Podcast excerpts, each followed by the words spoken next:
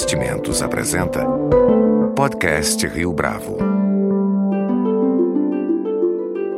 Conheça o Portfólio Rio Bravo, uma carteira de investimento só sua, só na Rio Bravo.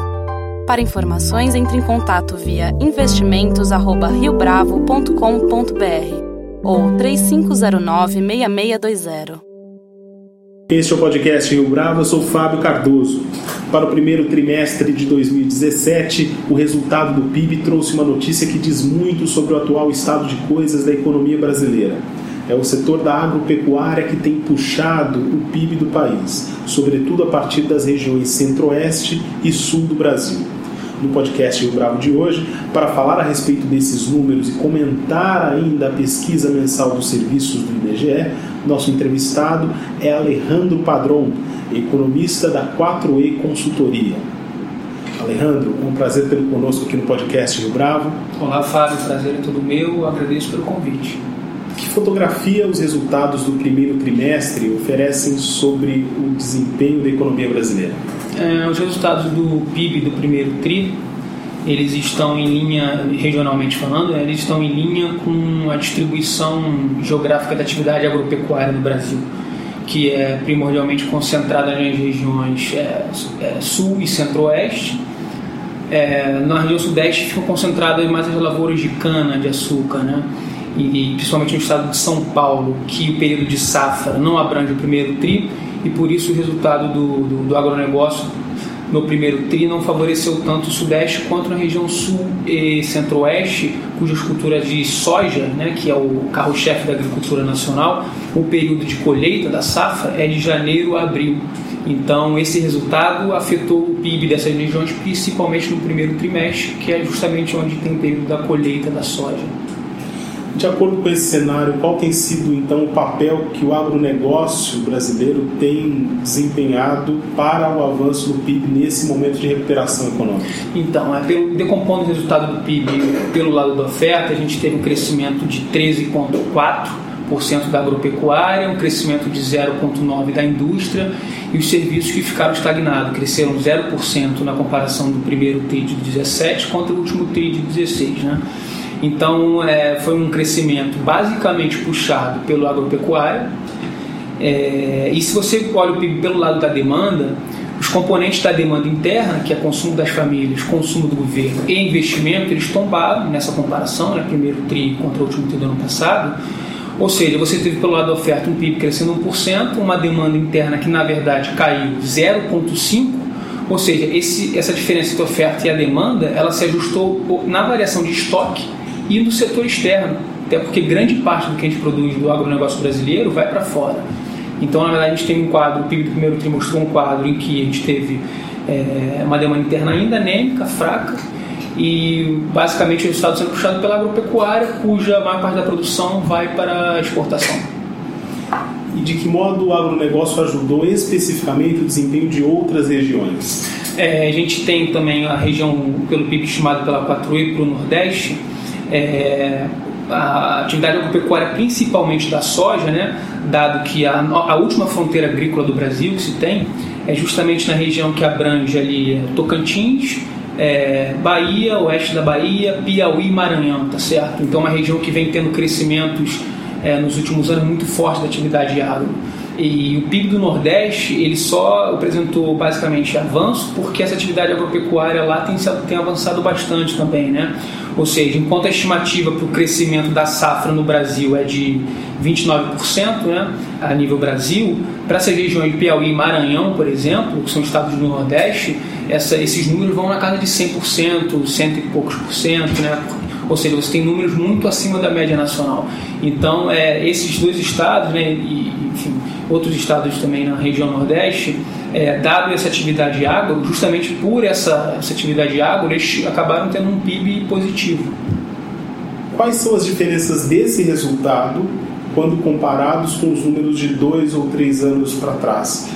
A região centro-oeste já não apresentava índices melhores do que as demais regiões do país? Ano passado, não necessariamente. Ano passado, é bom lembrar que a gente teve um ano de quebra de safra, né? por, conta por questões climáticas.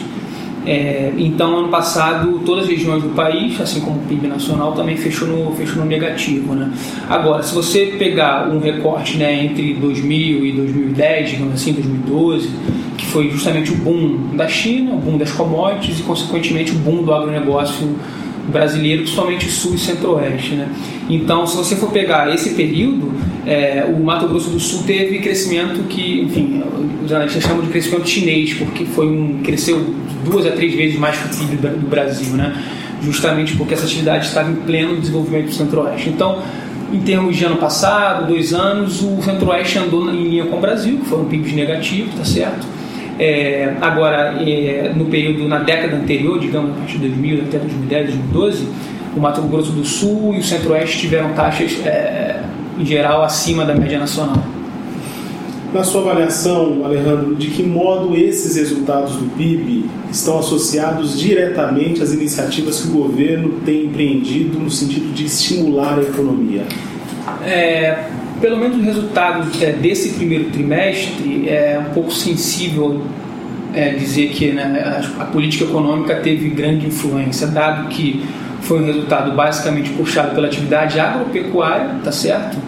E que é muito dependente de condições climáticas e ganho de produtividade na lavoura, né, avanço de enfim, defensivo agrícola, é, biotecnologia.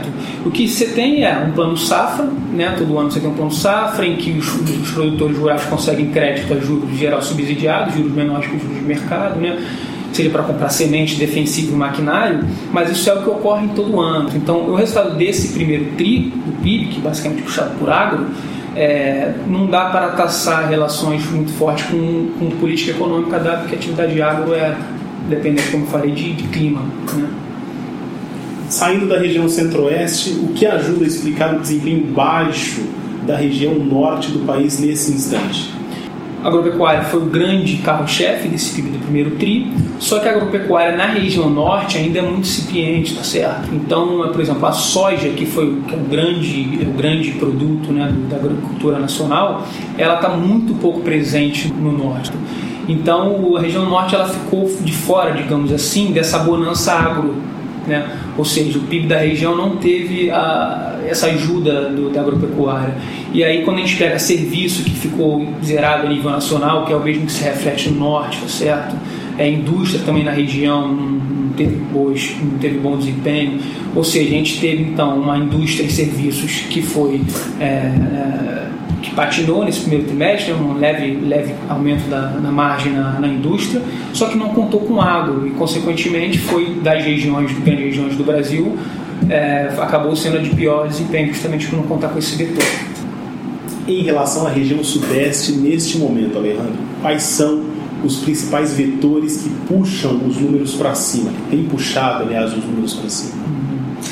É, então, a região sudeste é uma região que ela vai ser muito dependente do desempenho da indústria. É, as perspectivas para a região sudeste não são tão favoráveis quanto as perspectivas para o centro-oeste e sul. Né? dado que tem uma atividade de agro menor, tá certo? muito dependente da cana-de-açúcar, né? principalmente São Paulo, de São Paulo que produz mais da, da metade da cana nacional e, e também refina, né?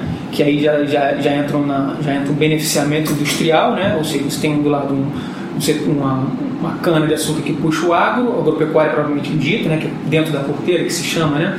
e por outro lado tem a indústria que beneficia essa, essa colheita. Né? Ou seja, na medida que a gente não tem uma perspectiva muito forte para 17 para a indústria e serviços, a região sudeste provavelmente não vai observar taxas muito, muito fortes ou então muito acima da média nacional.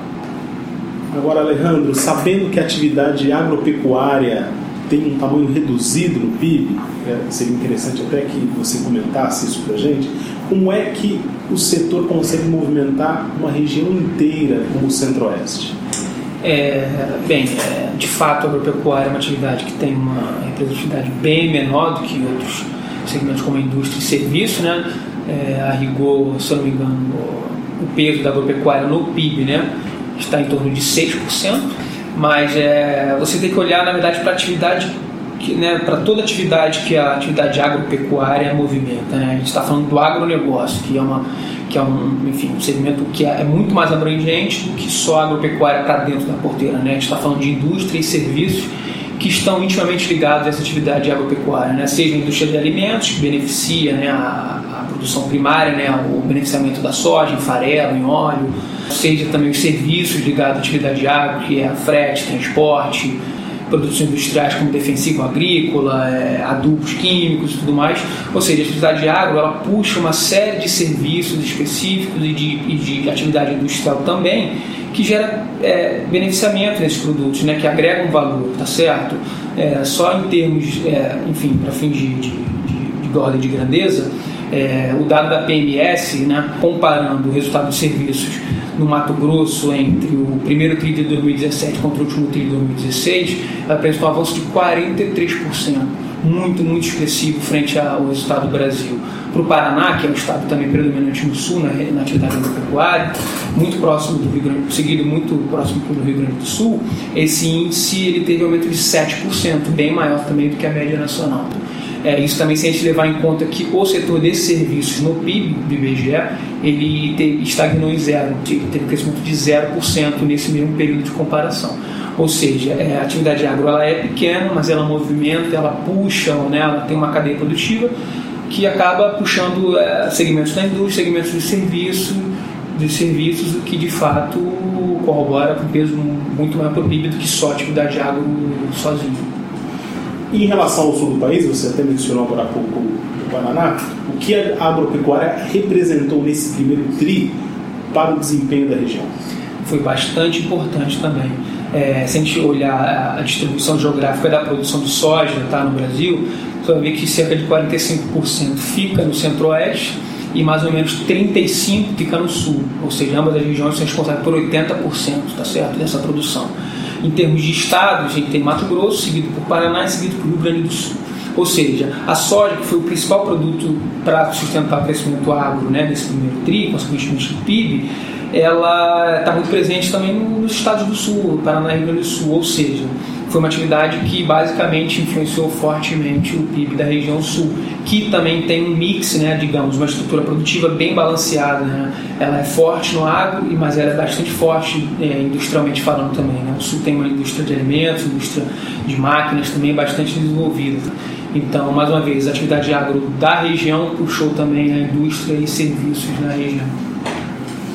O ministro Henrique Meirelles citou ainda nesta quarta-feira, a melhora da performance dos serviços, apontando que se trata de mais um indicador de que a economia está se recuperando. Há motivos para esperar essa reação também no segmento dos serviços, ou seja, de melhora, para além do agronegócio? Hum, então, né, vamos lá. Hoje foi o, a data de divulgação da PMS de abril, tá certo? Que é a pesquisa mensal de serviços do IBGE, e ela mostra um avanço na margem, tá certo? É, ainda que na comparação ano contra ano, o tombo seja de quase 6%. Tá? Então, no mês passado, a gente teve o pior mês da série histórica da pesquisa mensal de serviços.